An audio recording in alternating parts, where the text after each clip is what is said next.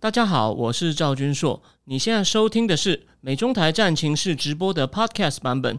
每个礼拜一跟礼拜四晚上八点钟，我都会在 YouTube 上直播，用最口语化的方式，深入分析最新的美中关系与影响台湾的重要国际局势。想要第一时间收看直播，记得在 YouTube 上搜寻并订阅我们的频道“美中台战情室”，也别忘了加入我们的 Telegram 群组。在我们直播与 Podcast 文字区都有连结，可以点进去哦。好，各位美中台战情室的观众朋友，大家好，欢迎来到今天第六十二集。好，我是赵军硕。那今天呢，我先讲一下我们要谈什么主题哦。第，第一，第一个主题呢，呃，不好意思，等我一下哦。我第一个主题要先谈一下，就是。我们通常说十月是光辉的十月啊，或十月惊奇啊。去年啊，美国总统大选，我们不是期待十月惊奇吗？所以果然有很多惊奇。可今年对拜登来说呢，他的十月跟会跟九月一样难过。为什么呢？因为他上礼拜五取消了他去芝加哥的行程，匆匆的跑到国会去跟他的民主党的同僚沟通哦。那沟通什么呢？因为法案被卡住了。你一定想不到，他好不容易。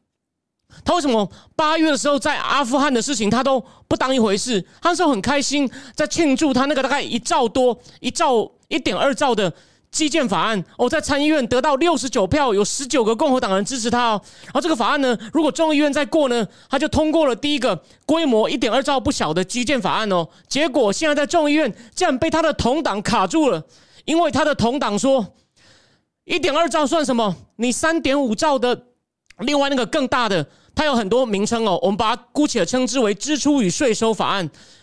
这个三点五兆的如果没有一起过，这一点一点二我们也不要，所以拜登就尴尬了，改变他的行程，冲去冲去国会。那这件事情的一些来龙去脉，还有现在的情况呢，我们等一下再来仔细讲。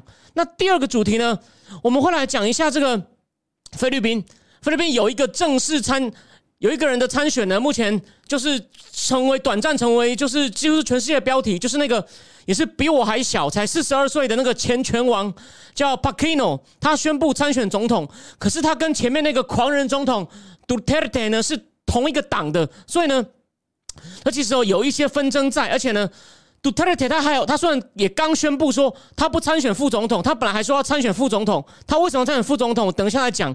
可是杜特尔特真的就会让他选吗？其实他还有一招哦，他的女儿有没有可能选呢？我们等一下节目内容仔细再来讲。那最后呢，我会我会讲一下，我上次不好意思，上次因为讲太久，我漏掉了中共的九月的 PMI 数据，就是。采购经理人指数真的很难看哦，而且我们会细看它底下一些细项哦，真的是非常难看。然后遇到限电，这个真的是引擎要熄了。那我们等一下仔细讲。然后限电的后续，我们也会再提供大家一些新的有点可笑的资讯。最后，我们来讲恒大一个，你今天可能看到说有人要收购他的物业管理，这个倒还好。我要跟大家讲，他今天又有一个新的东西违约了，有个东西新的违约，这个人很少人注意到。这个呢？可能也有很恐，还是有很令人担心的后续效应，所以保证间的内容应该是很丰富的。好，那我们现在呢，就回到第一个，就所谓拜登的难过，拜登的难过十月哦哦，什么叫难过十月呢？上礼拜五他跑到国会去跟民主党人沟通，要他们团结，为什么呢？因为呢。我刚前面讲了，民主党的那些进步派，他们有一个党团哦，就像类似国会的次级团体。大家记不记得？现在赵少康重新复出了。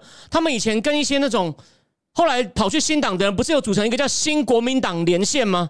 就是类似这样的次级国会的次级团体。他们有一个叫 Progressive 进步派的 Caucus 进步派党团，大概有一百个人哦。然后里面有个印度裔的，是第一个印度裔的女众议员哦。叫 Jalapal，他呢也就出来讲说，我们要把这个八月在参议院通过的一点二兆的基建法案呢挡下来，我们要先否决它，要等参议院投票通过那个三点五兆的，我们再把两个案子一起通过。所以你看，这个就尴尬了。拜登花了半天。在参议院那个一点二兆基建法案，在参议院是六十九票通过，民主党人五十席嘛，所以还拜登还辛辛苦苦拉了十九个共和党人来帮他投，因为拜登一直希望这么大的法案呢，不能只是就说不能只是就是都只有我党我党的人支持，我要两党一致，叫英文叫 bipartisan，他好不容易成功一个，所以八月的时候都都很高兴，都只在注重这个阿富汗都不管。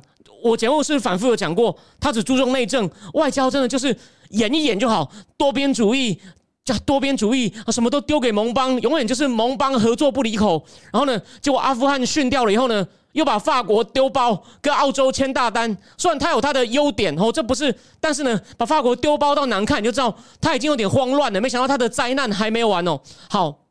那我们我先帮大家复习一下，虽然这个有点枯燥，我很快念几个数字哦。这个在参议院已经通过，现在众议院被这个 Progressive Caucus 说我们要挡下来的一点二兆基基建法案呢，到底有什么呢？比如说，它有一千一百亿美金要造桥铺路，我们因为美国基础建设就是很问题很大嘛，像在明尼苏达曾经有些桥啊，因为。太多车过去可能会有垮的危险，就是跟货车讲不能过这个桥，要绕道，你就知道美国因为他们是盖太久了，然后运量一直增加，久了呢就就不能承载了。然后有三百九十亿美金呢，要更新公共运输，要让老人跟残障者更方便使用。然后呢，还有。六百六十亿呢，是要在美国的铁路的更新和扩张，主要是放在叫 Amtrak American Track，因为这个这个是 Joe Biden 以前每天做的，因为他的确是他是个蛮顾家的男生，我们骂他归骂他，他也是有优点的。他为了要照顾，因为两个孩子的妈妈原配死掉了嘛，他为了照顾那个现在也过世的 Bo Biden，还有这个丑闻缠身的 Hunter Biden，他每天从达拉威尔坐火车一个半小时到 Washington，所以他的绰号叫 Amtrak Joe American Track。这个主要是在美国东北部的铁路系统，他们准备要扩张到美国其他地方来取代，因为这个他们觉得这个比较环保节能，能够取代汽车啊或飞机。然后呢，还有一百一十亿美金会在高速公路跟人行道的安全维护上，然后七十五美五亿美金要建那个电动车的充电柱，有另外七十五亿美金呢。要建造零排碳或低排碳的公车或渡轮，还有五百亿美金是要强化全美基础建设，应对气候变迁或者是呃网络攻击。有五百五十亿美金呢是要做清洁饮用水，有六百五十亿美金是要做宽频建设，就像乡下也有宽频，补助有些低收入户每个月本来说要补助五十，现在被砍到每个月三十美金这种。Broadband 宽频，不要他们不要还在拨接上网。然后呢，还有两百一十亿美金是要清除土壤还有水井里面的污染，还有七百三十亿美金要扩大升级电网。这就是在参议院已经通过，理论上众议院只要这个 Progressive Caucus 不造反的话，一通过哇，他就他终于有一个立法上的胜利。结果现在卡住了，就说我们一定要两个一点二兆加上三点五兆要全过，我们才要一起要，我们不要只要一个。你就知道这些左派非常的欢哦。好，那我们再来讲一下。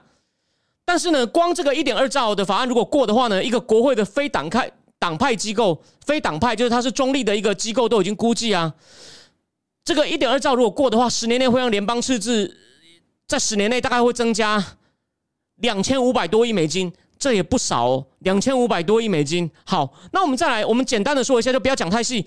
三点五兆的这个叫人力，他们他们有很多，我我讲过，它有很多名字哦，一个叫。Tax and Spending Bill，支出与税收法案，然后另外一个叫做 Reconciliation Bill，为什么？因为这个三点五兆，他们适用于在国会，如果在参议院表决啊，可以适用于一个叫做 Reconciliation，就是说比较宽松哦，算直翻是和解。就在参议院呢，只要五十票、五十一票过就过，本来参议院其他的法案要六十票通过才能过。可是这个，所以它又被称为 reconciliation bill，因为它适用于这个叫做 reconciliation。所以如果是五十五十的话，副总统和几内投一票，五十一票就过了。那这个三点五兆的叫为什么它叫做 human infrastructure 呢？我讲给各位听一些大象，你就知道它是要增强，因为他们觉得人也是才是国家最基础的人力建设，所以我们要让人人活得比较舒服，国家可以帮助你，可以帮助你生活负担比较小，来增强你，让你更健康、更快乐，也增强你的这个。Productivity 就生产力，就你每个小时的产出可以更高，这样也提升经济成长。好，比如说什么呢？有新的育婴假跟病假，补助托育的经费。哦，这有点像以前郭董讲的零到五岁国家养，或像日本安倍已经推出零到十八岁，基本上的学费，哦，基本上的学费都让都让国家出，类似这种东西。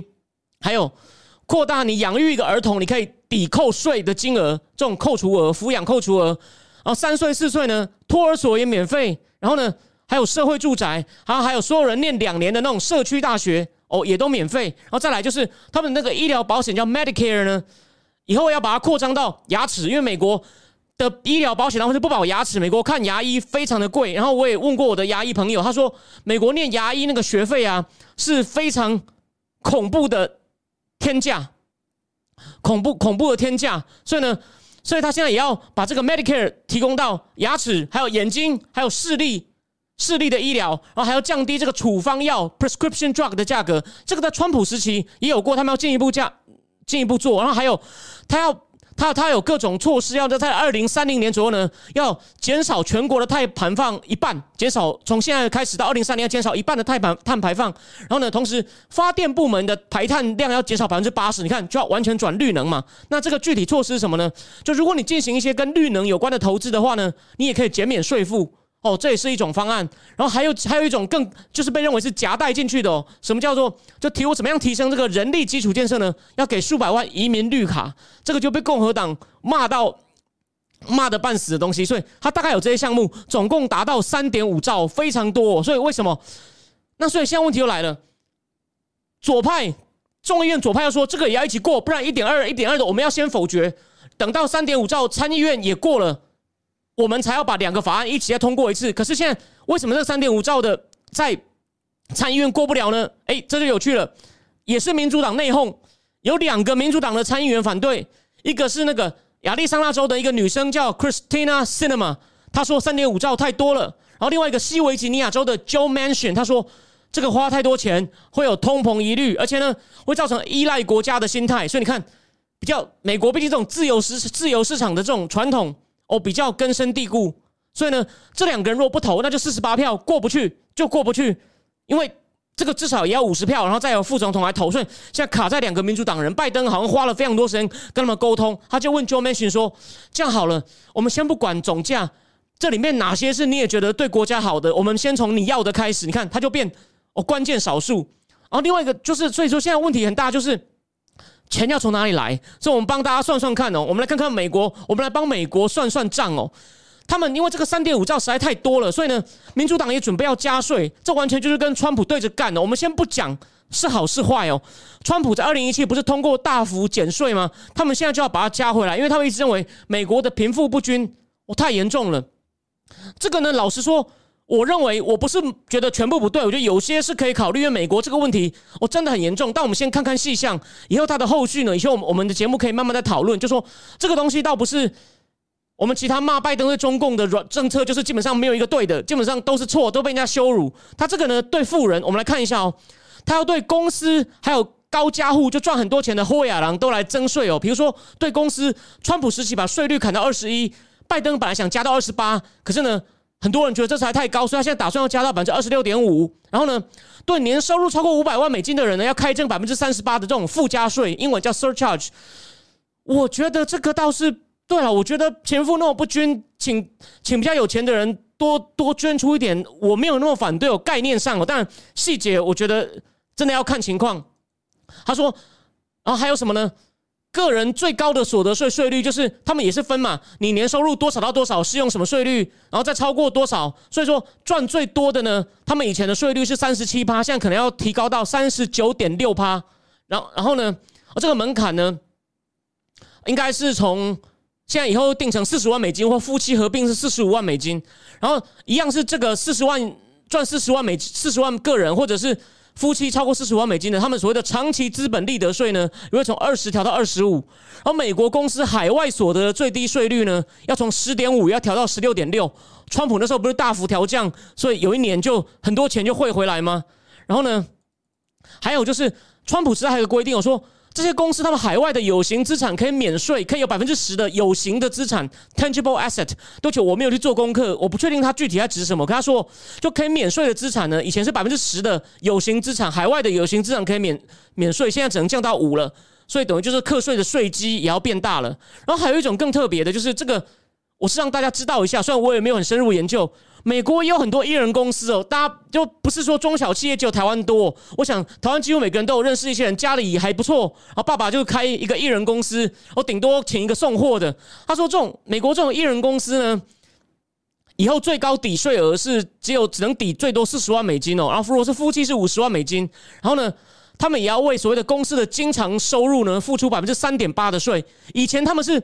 公司不用付哦，就如果你是艺人公司的话，你公司方面是不用交税，你就是从你个人所得去扣税就好了哦。不像一些大公司的股东，他公司那边要缴一次税，然后呢，他自己个人因为投资的公司得到的钱还要再扣一次，所以呢，以前艺人公司只扣一次，现在公他公司跟个人部分都要扣一次。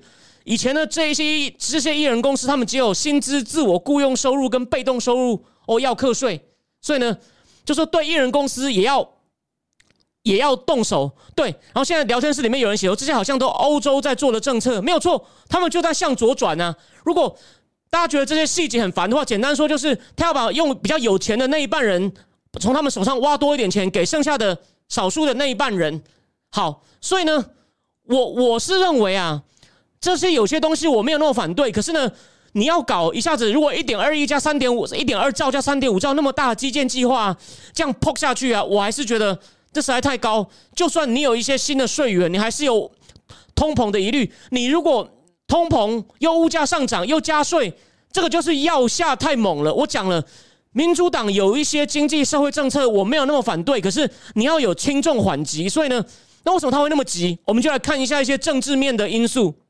哦，那等一下再讲一下。还有呢，除了加税呢，他们还期待所谓的新的这个处方药政策呢，能省下七千亿美金。然后他们还预测，我们弄那这个基建方案啊，提升人力资金、人力的人力的素质，让他们育儿啊、上学都都可以更轻松。所以呢，也会带动六千亿的经济成长。所以他们算的很算的很理想了，但实际上会不会知道？不知道。那商界呢？商界当然反对啊，觉得你这样加税呢，会减少就业机会，也会。让薪资上升停止，会抵消当年川普减税的成果。所以呢，我们先把一些具体情况跟大家讲。因为这是一些现在美国很重要的政治话题哦。如果你想了解美国政治目前的情况，就是经过了很动荡的九月，就记得美国九月因为疫情也没有压下来，他们在争论要不要打第三季，然后驱逐海地难民，闹出了很大的丑闻。诶，不是说要开放移民吗？怎么又不对海地难民那么残忍呢？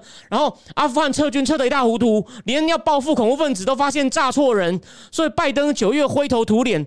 那十月呢？你看。他连这个本来可以比较自豪一点成果都挡住了。跟大家讲一下哦，这个法案倒是美国有五成的人赞成，反对的人百分之二十五。哦，当然这是比较偏右派又偏共和党的，有二十五的人不知道。所以呢，还算有一些民意基础。然后我讲了，我我现在没有办法，就这个东西，其实这这些牵涉到一些，甚至你也需要一些计量经济学的精算，才能知道他们这样算是不是对哦。但是我认为美国的税收要做一些。调整有些地方要学欧洲是有点必要，因为美国的贫富差距，那种东西两岸跟美国以前那种铁锈带，就是工厂搬走的地方的差距真的很大了。所以呢，某种程度上的这种税收政策哦，或是福利政策适合的扩大，我不反对。精神上，只是呢，他们现在一下这么猛，为什么这么猛？好，这是我们我们就来讲了。拜登不是一直说他想要当罗斯福，或是一九六四年推出所谓大社会政策的詹森吗？可是我跟各位讲哦，詹森提出这些政见，他是得到很大的支持哦。他在总统选举里面，他的普选票是百分之六十一，他的对手高华的只拿了百分之三十八点五。哎，然后我再提醒大家，詹森那年他的参议院民主党他有几席？你一定想不到有六十八席，共和党剩三十二席。然后他众议院呢？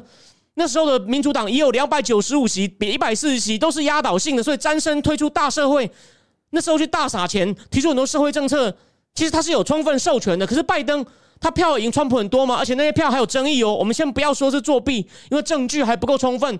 可是那是有很多问题的选举选出来的总统。然后你看参议院五十五十，众议院二二零对二一二，也就是说你推任何法案，众议院只能跑三票。跑四票就翻船了，因为目前为止，共和党对拜登这些法案都是坚壁清野，一票不让，他一票都拉不走。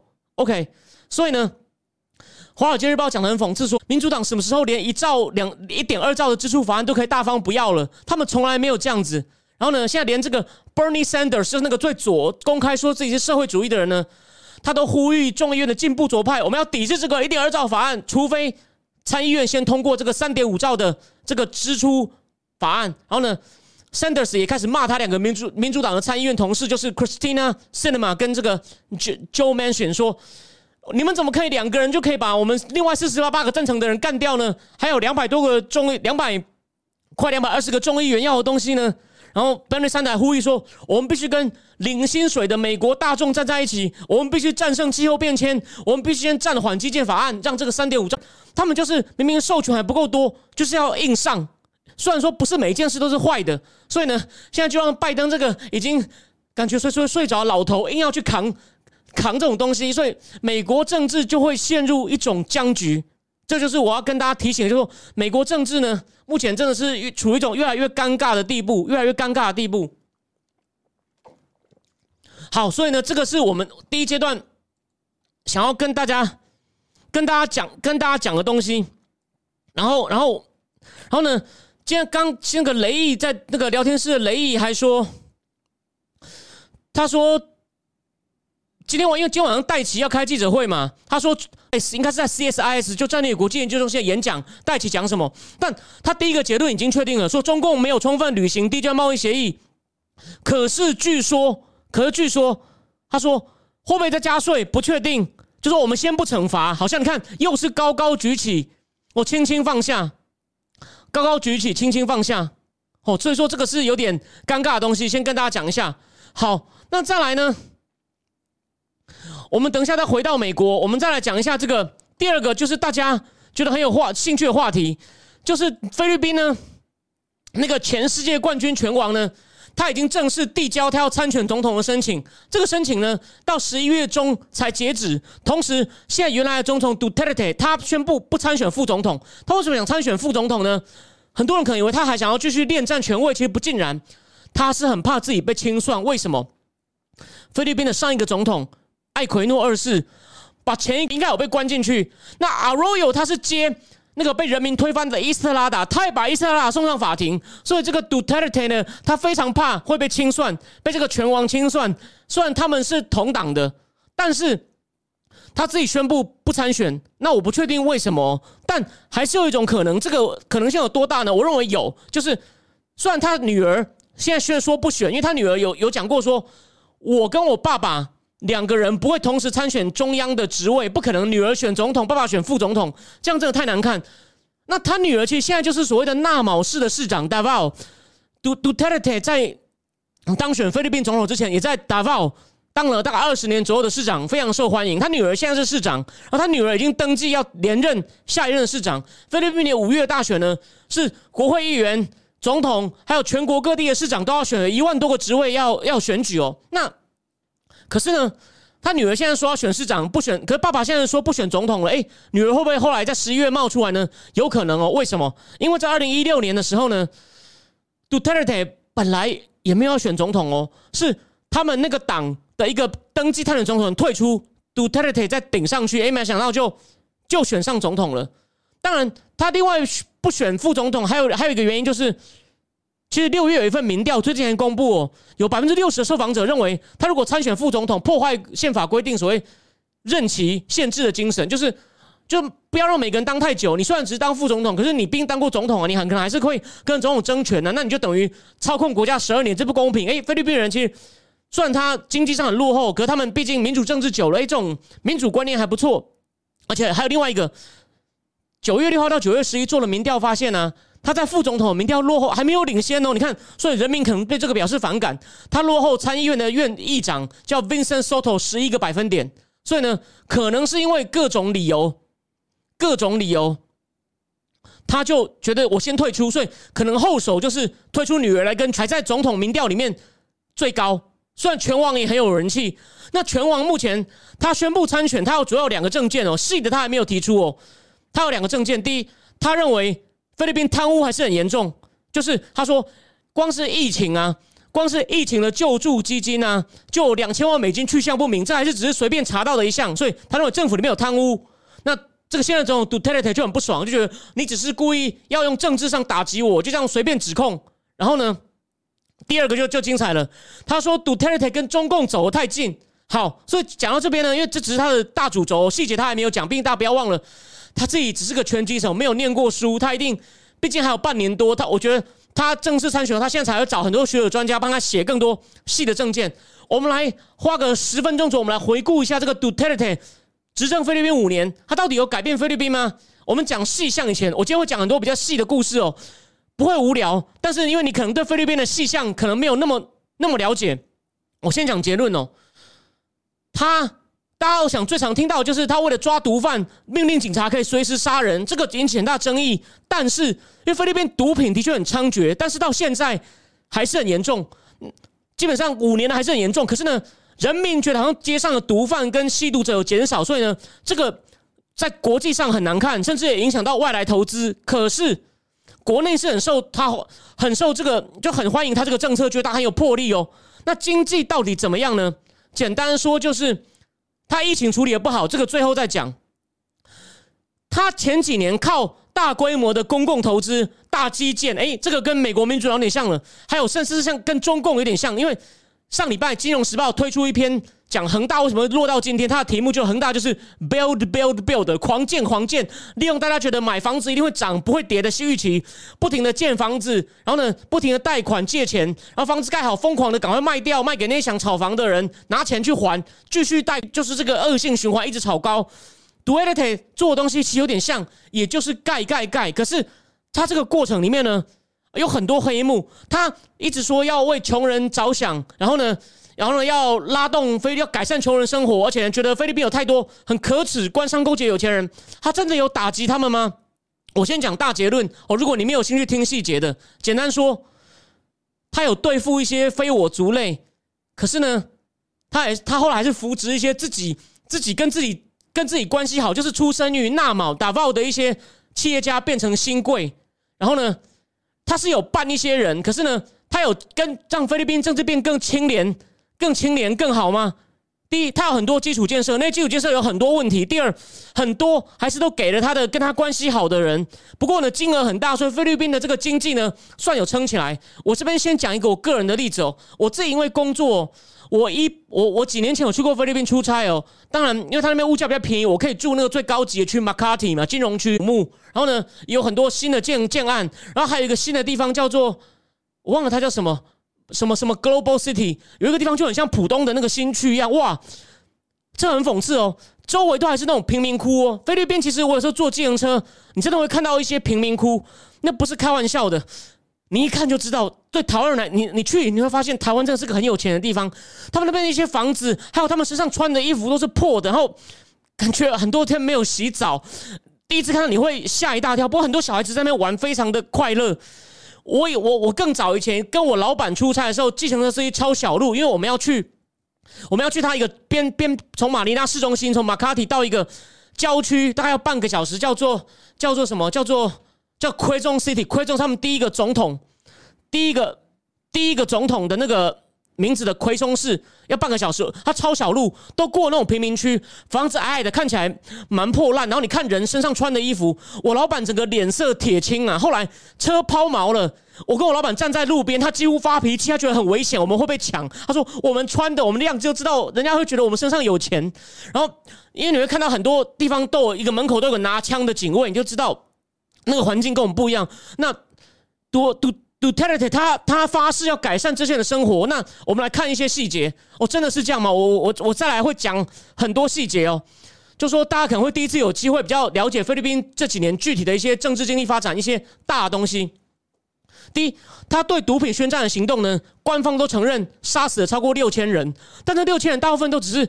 就小卖家不是真正的大毒枭，就在路上卖毒品的就被这样当场就处决了，你不觉得这实在是很不讲法治吗？所以呢，联合国的国际刑事法庭在九月十五号呢，已经正式批准对他滥杀人的这个调查。不过他的官员就说：“我我怕你哦，反正你你你调查完，你就算判我刑，对我又没有约束力，而且呢。”据那种其他组织统计，真的被杀的人在一万两千到三万人之间，所以这很惊人哦，一万两千人到三万人。而且呢，联合国调查不只是针对他当总统哦，连他二零一一年在纳卯市当市长的时候，他都还成立一个纳卯敢死队，专门杀纳卯市卖毒品的人。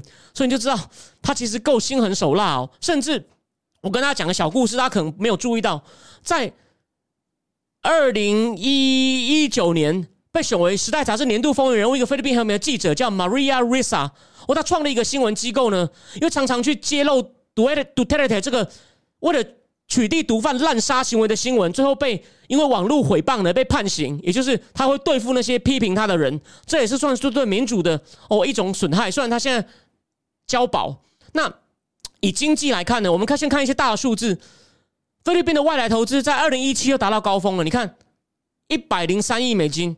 也没有很多啊，你看，当然对他们国家来说这不算少。之后开始往下掉，在二零一九年呢掉到八十七亿美金呢，跟二零二零一六年他上任的水准相当。为什么呢？就是因为这种滥杀人的行动。哎，其实这种滥杀人的行动呢，大家想，这叫做滥权。他可以，他可以拿着枪威胁你，他就有可能来做生意的人，他也可能威胁你。所以这种东西，于是它本身是有些好处，能够减少毒品泛滥，可是它的后遗症就会让人觉得这个地方做生意会被公权力威胁。所以呢，外资是对这个很敏感。OK，而且呢，去年这个 Duterte 还签了一个叫反恐怖主义法，哦，这个被法案被认为是要想要让反对党闭嘴，而且不只是不只是卖贩毒的人哦，很多人权斗士跟律师啊，去也每年也都有一些人不明不白被暗杀，所以呢，他真的有些行为跟马可是有点像，然后呢，他也公开点名一些跟他不同道就没有主动靠过来的国内的大亨，比如说二零一九年他点名哦，他说因为一个菲律宾这种。自来水供应的合约，他要把一些商人关起来，然后把最大电视台叫 ABC CBN 呢，也因为得罪他被迫关门了。因为这个老板得罪他，那这个电视台上次被关什么时候呢？就是马可斯时代被关过。然后这个杜杜特尔台还发他还发动一些肃贪行动，开除了一些据说贪污的官员。哎，听起来很棒吧？对人民有利吧？但实际上呢，很多这些官员只是转到其他职位，也就是说，他就是做个样子，他很会，他知道人民在想什么，他很会讨好人民。然后再来就是我说，他推动规模宏大基建计划，总金额超过一千六百亿美金。好，这个的确很大，所以呢，让疫情之前它的经济成长都能保持在六。我先跟各位讲哦，菲律宾的经济成长呢，基本上是到了艾奎诺就上一任的时候才比较好。他们菲律宾在九零年代克拉隆时代都在亲马可斯的遗毒，然后呢，到下一任的罗穆斯。有连续三年经济成长在百分之五，那是非国史上战后的记录，马可斯之后的记录，你就知道连续他们的 GDP 还很低耶，竟然连续成长三年超过百分之五，就被认为是个成就。然后到了那个演员出身的伊斯特拉达，也是因为有很多贪腐的问题又掉下去，然后接任他的 Arroyo 稍微好一点，到了上一任的小艾奎诺，就是就是接替马可斯的那个艾奎诺夫人的儿子。的时候，才又终于又起来，变成了亚洲的亮点。然后 Duterte 呢，他是靠这种大规模基建是有撑起来，哎，可是很多不太行的细细节，我觉得这就是我今天要跟各位讲的。所以呢，是有那种目的，就是那种信用平等公司的分析师，他是说，这些对教育啊或道路桥的投资呢，是有让菲律宾的那个 GDP 的实际成长呢比较靠近它实际能，就它的潜力可能是。这个国家好好干，不要有贪污，东西都如期盖完，也许可以成长百分之八、百分之九，可以跟中共一样。可是菲律宾有太多这种行政效率不彰，或是其他缺水、是网络也太慢的问题，所以它可能每年成长百分之二十三。然后独立这样子大概东西呢，大概可以就是可以拉到百分之五、百分之六，所以呢是有缩小这种潜力跟实际的差距。可是呢，这些规模庞大的基建计划呢，很多都都进度落后，比方说。我去马尼拉的时候，那边塞车真的很严重。我甚至还有个同学，台湾人很少，她嫁给菲律宾人，不过他们没有在菲律宾工作，但是有回去探亲。他也是，他也是几年前回去都说，马尼拉塞车真的是要命。那个尖峰时期，真的就是你我自己体验过，就塞在里面，就整个高架桥上都不能动。然后呢，每一百公尺就有一个人拿着各种零食啊，一些很小的什么电风扇啊，或者是一些。反正就是小小卖的，像杂货店卖的东西，像在在那个车站里面这样卖，你就知道这还是一个真的是一个开发中国家。好，所以呢，他终于要盖马里亚捷运，花要花七十亿美金。可是呢，去年要坐地铁凿洞的设备都已经买来了，到现在还没有开工。你看，已经拖一年多了。然后呢，他呢还请一个，因为疫情呢，还让这个一个退休将军来执行严格的封城，就造成去年他经历整个衰退九点六趴。是东南亚最差，然后目前菲律宾只有五分之一的人口有注射疫苗，然后呢，国内的不平等呢也会，因为它这个疫情，还有它一直执实行长期的封城呢，基本上会更为严重，基本上会更为严重。好，那再来呢，我们再讲一下它的外交，在我们讲一些比较细的、很有趣的细节以前，他在二零一六年刚当选之后呢，就去拜访，就拜访北京的时候就说要跟美国分道扬镳，哎，那时候就引起很广泛的注意哦，然后呢。他本来跟美美国签订一个，就是延长美军可以随时进入菲律宾的一个条约，叫做强化防务协定，也被他叫停了。然后去年二月呢，他做了一件事，虽然他后来撤回，就是对美菲关系打击很大，就是本来有个叫美菲军队互访协定，这个协定可以让美军不受限制的进入菲律宾的领土，也就是一九五一年他们签的美菲共同防御条约的具体化。就这种共同防御条约，我们以前也跟美国签过，后来断交就就没了。我们巴不得可以跟他签。就 Duarte 呢，竟然去年二月说他要叫停，不过六月又改口说我暂停终止这个协定。但他的外长还说呢，这些举动呢体现了我们非国外交的自主性，也赢得国际社会的赞誉。OK，所以呢。有另外一个咨询公司叫 Eurasia，一个分析师就认为，他的他的外交呢，基本上外交政策大体上都不成功。他第一次访问中共的时候呢，他中共就给他很漂亮的承诺啊，承诺一百五十亿美金的基础建设投资跟九十亿的援助，还签了十三个双边合作协定。到目前为止，你一定想不到，只完成了一个一个横横跨马尼拉一个叫 Pasig River 的桥。然后呢，他一六年到一九年跟习近平见了七次哦。然后习近平二零一八访问菲律宾，又签了二十九个合作协定。然后到二零一九年的时候呢，是他三年来第五次访问中共。可是呢，每次都听到一些空话。中共真的有给他什么吗？没有，就是因为他先把底牌卸出来，就是我不跟美国好了，我要跟你好，你要对我好一点。结果呢，中共就一直敷衍他。所以说呢，总的来说，他对外政策呢，让中共在南海动作更大，入侵非国领海更没有收敛。然后还有很多。中中国境内来的人在菲律宾大搞线上赌博，这个等下我会再提。中国工人流入、人口偷渡也引发民怨，所以总的来说呢，其实你说他真的亲共吗？他只是为了钱，假装去跟中共好，然后呢，他反而你可以说他是他他是因为反美而表现出亲共的态度，但是呢，成效也不大。所以呢，你会发现他很多事情都很会抓风向，可是呢，实际上效果都不好。你会发现这跟拜登有点像啊，只是拜登讲话温文儒雅，符合一些讨厌川普的人觉得这才叫正常的总统。那他呢是讲话很粗鲁，杀人不眨眼，然后呢是有些表面上的成就，但仔细看都经不起考验。我们在讲一些，我很快再讲一些细的哦。他第一次上任的时候呢，他就说我们国内一些大亨啊，就是搜刮民脂民膏，在人民的苦难上享福，坐私人飞机。他就举了一个人叫 Onpin Roberto，这个 Roberto Onpin 他们是菲律宾史上最有钱的一个家族，这个叫。Roberto Ompin 的人呢，他在马可斯时代当贸工部长，然后他弟弟是国内最大一个集团的执行长，还批评哥哥的政策，说我们的经济政策有问题，我们马可斯家族政府过度干预经济，就经济部的政策有问题，就兄弟戏强。所以呢，杜尔特一开始看起来很勇敢吧，他直接说上任以后他就说我要对付一个人，我要对付这些这些土豪，就是 Roberto Ompin。结果呢，杜尔特讲完以后呢，他这个。Roberto Ampin 的公司呢，就从他的公司退休，叫 f e e l Web 就退休，然后呢，股价也大跌。可是呢，他把公司股份卖给谁？卖给马可斯的儿子。所以你看，就换汤不换药嘛。然后呢，他开始培植自己的人。有一个人呢，我我也许之后会贴在战情室上面。他贴有一个华裔出身的叫 Dennis Wu，也是他的老家 Davos 纳毛市出来的人。他们就是他才目前才四十五岁哦。哦，他们是从达达茂市北边来的，然后呢，他们家传统上呢是跟政府租地种什么，种椰子、种玉米、种香蕉的，跟政府租地的。然后他后来他在总统大选的时候捐给这个 Duterte 非常多钱。然后后来 Duterte 上任以后，他开始干嘛？成立一家石油公司，现在已经扩张到可以跟国际巨头雪佛龙对抗的。然后呢，他现在也开始晋升到什么船运、船运。船运公司，然后呢？现在还干嘛？他还开始开便利商店，然后呢，搞赌场、面包房、卖法拉利，还还还搞那个自来水公司，叫 H2O O Ventures。还有什么呢？他还在一个旧美军基地，在马尼拉北部九十拿到一个一百七十七英亩的大开发区，要搞办公大楼哦，要搞那个 shopping mall，还要搞运动中心，还有那个度假村。你看。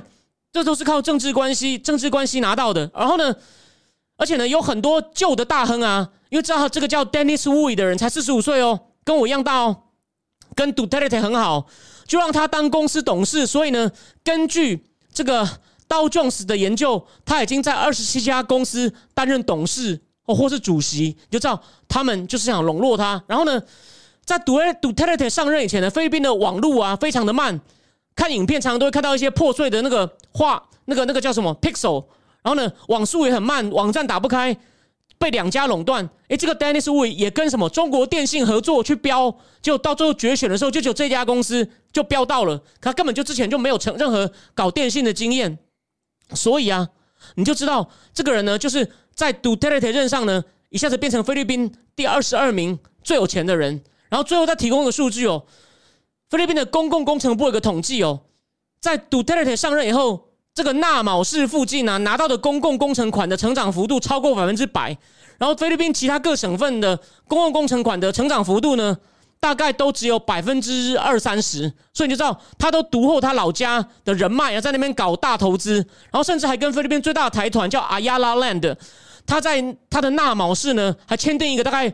两百亿批所，大概是台币一百亿的一个开发案哦，然后甚至就是因为纳毛那时候有很多商业机会，甚至连菲律宾除了菲律宾以外，连新加坡、大陆、台湾、阿联的商人都开始频繁去纳毛，看有什么开发案的机会。可是问题又来了，这个连菲律宾的审计委员会都发现哦，有超过四千个这种全国性的公共工程哦，都。发生严重的延误，delay 没有盖完，然后呢，总共发延误的工程大概占了大概怎么讲一千多亿批所，就是说五百多亿台币的公共工程都发生延误，所以很多标到案子的工程，他们没有足够的人力跟技术去准时完成它，也就是说，他把 GDP 撑起来有点是虚的，因为实际上都还没有，基本上都还没有盖好哦。然后菲律宾还有一个叫做独立调查记者联盟，他们也是对这些公共工程的进度基本上做审计哦。做审计，然后就发现，杜埃特的助理的爸爸的公司呢，也拿到在老家纳纳纳毛拿到超过七亿的合七亿批索的合约哦，所以你就知道这个问题真的是非常非常的大。所以说，所以说重点重点就是他表面上他都讲一些很动听的话，人民相当支持他，可是他实际上做的东西也是就建立自己的人脉。哦，我只是养自己的人脉，所以呢，后来民调发现哦，他在一般人民、穷人的支持率有下跌，到在中产阶级跟有钱人的支持率倒上升了。所以他的确很有政治手腕，懂得一开始靠讨好中下层人民得到广大支持，哎，大胜，然后上任以后呢，建立自己的政治资本，建立自己政治人脉。所以呢，虽然下层少了一些，上层呢又增加一些支持，所以呢，其实是个非常厉害的。对。现在聊天室有人说，官商勾结有有钱人都是因为跟政治有关，这很南美。其实菲律宾就被认为是亚洲的南美，他就以前就是当美国殖民地的时候，就是种椰子啊、糖啊这种大规模的庄园，然后就雇佣很多很穷的农工，然后一些少数大地主，包括以前克拉隆家族，他们。英文拼起来叫 c o j u a n g o 许焕哥家族 c o c o 有没有？c o 许？所以因为有？钱的华人，基本上呢就少数大地主，连那个很有？名的虎妈蔡美儿，他们家也是菲律宾的富商，虽然没有？到大富，是小富商。还有他的姨妈，到最后都是被家里的司机干掉，然后呢抢走身上的金条跑掉的。蔡美儿都讲过，蔡美儿也是有？钱的菲律宾华侨的后代，虽然他们家没有？到大富，基本上是基本上是小富。OK，好，那所以啊，所以呢，这边呢第二阶段，所以我要跟大家讲的就是，我做一个总结哦，就说这个这个拳王啊，我坦白说，他的诉求其实连连杂志上说他的证件跟这个 Duterte 除了轻不轻中有差以外，其他都没什么差。然后他没念什么书，所以诉求一般民众会觉得这个是为我们着想的人。可是你上了台以后，你真的能做到吗？你的你有那么大的，就你有他有足够的知识跟毅力去推荐一些有有助于有钱人，还是说选容易的就重新勾结？我办几个有钱人杀鸡儆猴，让其他人靠过来，然后我就捞钱就好了，然后再随便撒一些钱，比如说我再撒一些公共工程的钱，让有钱的大财团赚八成，一般民众好了，路有稍微有好一点，虽然也都 delay，好，一般民众分一点点，所以所以说这个人你有办法改变菲律宾的结构？老实说，我不看好。那。他现在批评菲律宾这个亲中，当然，因为中共给的好处太少，如果中共不加码，是有可能会拉回来一点，他可能会回复到亲美，就是所以我认为我现在的预测还不那么确定，就是他可能在外交政策上会把独威的这种盲目的反美去跟中共要钱拉回来，但也不是因为他多有种，而是因为中共给钱给太慢，我认为这是有可能的。当然，他如果不要像独威这样乱杀毒贩，也许可以等疫情好了后可以重新带一些外资来，因为。杜威特时代，其实前两三年外资有开始往下掉。如果他不乱杀人，也许然后呢，他也办一些贪污，有可能把外资重新拉进来，所以他有一些空间可以做。可他能够执行的，他有足够的智慧跟学识去执行吗？这个还要打一个很大的问号。还是说他只是因为很受欢迎？就像大家不要忘了，两千年那个第二次被推翻的，也是个很受欢迎的演员伊斯特拉达。那这个全网有点像啊，出故出身很励志，然后因为拳击世界冠军，所以呢有世界性的高知名度。可他有足够的学识跟能力去治国吗？这真的是一个你要就大家不能太理想的去看。看他的这个问题，好，那这边讲到这边，再来呢，我们就来讲一些重点。我上次太赶，所以没有讲到的东西，这个呢，我跟大给大家看几个触目惊心的 Purchasing Manager Index 九月中共的采购经理人指数哦，八月是五十点一哦，制造业的哦，制造业只要超过五十，表示景气在扩张哦。九月跌到四九点六喽，这是疫情爆发以来第一次景制造业的景气进入收缩期哦，所以你就知道这很严重喽。然后呢？如果再看他说是工厂的 output，因为他这个采购经理人指数，就算制造业分五个嘛，生产、哦存货、新订单、雇佣，还有货多快能够送到零售商去这五个部分，它这个工厂生产指数呢也收缩，这次指数也收缩到四九点六。然后呢，有两个高耗能产业的这个指数呢，比如说像在石化、煤。还有其他处理一些燃料的，或者是一些化学纤维、化学纤维塑化产业啊，或者是一些炼铁的啊。目前呢，已经掉到剩下四十五点零了，你就知道距离五十有多远。这是一个非常严重的掉，就是这种高耗能的，因为这个限电的问题，你看是跟限电有关。然后呢，还有他们那个 raw material cost，就这个指数里面，我的生产成本、原料成本呢？从上个月的六十一点三跳到六十三点五了，虽然这只是一个，这只是一个抽象的值，你就知道它现在哇成本大增啊，可是后端又不敢涨价，因为中国的消费力已经很惨了，所以你就知道有多严重，有非非常严重。然后呢，连新订单指数也从四十九点三，从四十九点六掉到四十九点三，新订单也变少了，是第二个月在下滑。所以呢，所以呢，制造业真的是非常凄惨的，所以这个限电真的不是开玩笑的。那唯一比较乐、比较乐观的就是服务业指数现在是五十三点二哦，比是八月的四十七点五增加，可能是会疫情稍微趋缓，所以服务业基本上好一点。基本上这就是唯一一个、唯一一个让人乐观的乐乐观的消息哦。那再跟大家讲一下，其实有点搞笑哦。我上里我上一集不是解揣测说为什么他要限电吗？备战那个我觉得比较不可能，当然是说得通。第一个就是。因为那些电厂亏太多不爽了，那些电厂其实背后真正掌握的人是江派，甚至是李鹏家族。他们觉得我发一度电就亏一度，没那么贵，所以呢，现在好像他们有些省愿意可能要考虑调整电价了，工业用电要调整，因为对吧？不然降下去不行嘛。所以他的威胁是有用的，也就是因为习近平的昏庸无能，你怕通膨，可是呢，你限电不是损失更大？那个制造业最后一根经济稻草都要垮了，你宁可涨一点，没有错，你人民。你涨电价，可能物价也要跟着涨。虽然人民会痛苦，可总比完全没有电买蜡烛好吧？所以习近平就是猪脑袋啊！有人真的讲过说，习近平就是那种你给他很多选项啊，去做政治，去做一些决政策决定，他一定会选最差的那个。你有没有看到？那他呢？当然这个。他们故意限电，应该是就是电厂的政，有点像一个政变来抗议。你为什么搞到这样？你为什么不早点处理呢？所以他就是蠢呐。所以现在终于他要让步了，这是对的哦，这是对的。所以这所以说，既然有做这件事发生的话，我们之后会再谈。所以就证明我第一个假设就是那是电厂不爽，在造反，要逼他让步。当然他不让步也有一点理由啊，就是因为他很怕会造成连锁的通货膨胀，但是也没办法啊，谁叫你？去年自己白痴主动抵制澳洲的煤，结果呢，澳洲的煤现在出口到印度、巴基斯坦，甚至中东国家，那些人在转卖给中共，转卖要加价，然后再加上航运，所以呢，他自己他自己搞死自己，就这样，这个蠢蛋从来不让人失望。对，有聊天室有人说有人在洗产地，从买澳洲到越南，不止还有印度、巴基斯坦，所以呢，这个就是蠢啊，他自己害到自己啊，活该有这种领导人，就是祸国殃民。好，那这部分呢，就是这有关限电的新消息。最后呢，我跟大家讲一个，今天可能还很少人注意到，大家可能今天只是注意到说，恒大今天被停牌，因为有人要收购它，它的物业管理。那目前而且对方开价很高，为什么呢？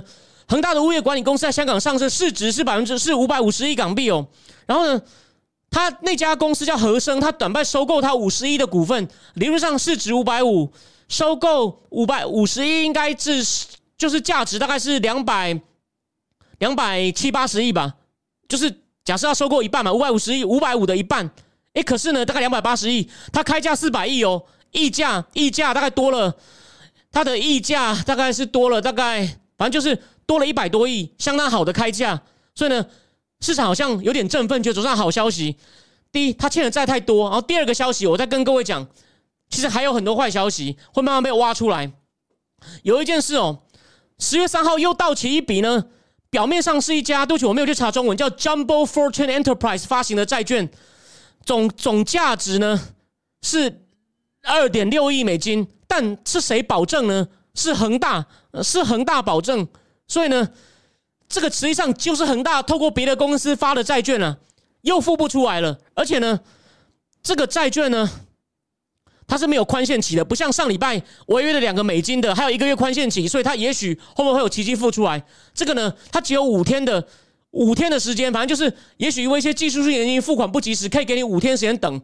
但今天没有付，今天这个恒大做保债券实际上就是没有付，而且。今天讲这个消息的 Bloomberg 就提醒大家说，二零零七年金融风暴开始发，就是因为很多这种隐晦不明、不知道藏在哪里的债券，就是 security，就是这种 mortgage-backed security，就是以很多抵押为担保品的债券呢，忽然开始违约了，然后才开始形成连锁反应。恒大现在在走一模一样的路，所以。我之前讲说恒大不只是雷曼，会人家误会说是全球性的金融风暴，虽然没有到那么严重，可是在国内，它在国内能够引起的震撼不比雷曼在美国国内。我强调国内哦，国外是目前看起来还好。所以呢，而且呢，最重要还是这个什么？它如果这个这个又开始违约，会引发交叉违约。什么叫交叉违约呢？大家不要想的太太难哦，就是说所谓的交叉违约，所谓的交叉违约就是指。如果我看到你对别人也违约了，我为了保障我自己，我不可能等到到期日再前才问你说你有钱吗？就你如果提前违约了，我也要我这边要赶快喊你也违约，我可以赶快开始跟你求偿，免到时候我连一杯羹都没有分到，就这么概念。所以呢，他说这个东西呢，也可能会开始触发各种交叉违约，所以才刚开始。我跟各位讲过吧，我之前的预测就说。十月吧还不会具体报，但每天都有各种有些好有些坏的消息。哦，一下要救一下不救，然后呢就这样一直拖拖到忽然他整个整个身上的癌细胞就爆炸。但我不是神，我没有办法知道什么时候，但大概在十一月还可以再拖一个月。你有没有看到？目前从我上一集到现在，每天每天就一个好消有时候有好消息，有时候坏消息，有各种冲突。可是呢，坏消息更令人担心。好，刚那个聊天室的雷毅又问说：中国的外来投资呢可能会下降吗？我之前节目有一集讲过，我有点忘了。我在提醒你，因为这个呢可以提到，就是因为中共其实强迫那些，比如说摩根斯丹利金融时报指数调高中国中国股市的权重，或者是债券基金也调高中国的的那个比重。他只要一调高这个比重，很多外资退休基金、养老基金都是要都是要按照他设的比重去自动加码的。所以呢，本来什么中共债券基金要被纳入一个指数之后呢？自动就会多一千多亿的买盘。我有一集节目有告诉大家数据，啊，我要回去查一查，我才能知道哪一集。或者你回去扫一下标题，就说他们之前还有很多金融投资在进去，而且中共为了要反脱钩，他就搞金融挂钩。我之前有讲过嘛，像欧洲最大的那个叫做阿蒙迪啊，还有那个富达等等啊，高盛啊，摩根士丹利都有成立合资公司，有一些钱进去。Black Rock。不是还叫大家现在也许可以抄底恒大证券吗？现在还有一家专门买乐色债券的叫 Marathon，也说我们来买买看恒大，看会不会最后中共收购，我们就赚一票。可是问题来了，可是可是现在这种风暴要来的时候，大家就会收停啊。我现在回答雷毅，现在现在忽风向忽然变，除了那种觉得可以去抄底的人以外，其他人就会先停啦，其他人就会先，而且中共的房地产。我上一集不是有讲，欢迎你去扫我上一集广州的那个土地拍卖，有一半流标啊，就大家不敢买，而且成交都是国企，因为国企的确欠了钱，银行要帮我负责，民企不敢买了，所以房地产已经开始在急动了，对吧？那至于雷毅又说抓了几个高官，就什么孙立军、傅政华，我倒觉得那个倒已经还好了。那个虽然现在也有很多媒体在报，我认为跟恒大跟限电比起来，那个那个已经不算大事了，虽然那也不算小事，那也不算小事。OK，然后对吧，所以说中共目前的就风暴才刚开始，但是你可以感到风向一转，大家都变保守了，所以呢。我再提醒一次，这只是刚刚开始。我有我对我的分析有信心。虽然有一些金融界的人他不赞成我，我我不信，我不我没有要跟他争哦。他他们也不是说没有道理，但是我认为，因为我我长期观察一些总体经济的一些东西，我也看很久了。算金融细节，我也是因为最近出多了事，我才开始看比较细。但是我越看越细，又觉得这跟总体那些大问题完全对得上来。现在才才要一口气全部爆出来，绝对不是说中共国家力量比较强大就可以解决。他就是因为不敢面对这个问题，才拖到这么大。这是最核心的概念。虽然这样讲有点抽象，他已经拖了那么久，怎么可能拿拿个棒子一挥或发几个公文就可以解决？要是那么好，他早就处理，不会拖到今天这样。记住这个，这个是很重要的逻辑，这个是很重要的逻辑。OK。好，所以呢，就是本来那些金融要进去的，现在会剩下少数不怕死的赶进去。就是我刚刚说的嘛，那个 Marathon 是专门买那种乐色债券，然后想要在危机中入市的。除了那种冒险精神的以外，其他人根本就是现在看风向不对，开始用看的，而且就是跟你讲，雷开始一个一个爆，可能还会再爆一个月才会大爆，大概就这样子。OK，好，那今天大家就讲到这边，等一下呢，晚上戴奇要演讲了。刚刚有人就问说他会不会宣布加税呢？目前听起来不会，但是等他讲了才知道。所以我们礼拜四那一集第一个主题一定就是分析代企的事情。好，那第二个主题呢，我们还会再想一想。好，那非常谢谢大家，今天就讲到这边，希望今天的内容对有有帮助，就讲到这边。好，那大家晚安。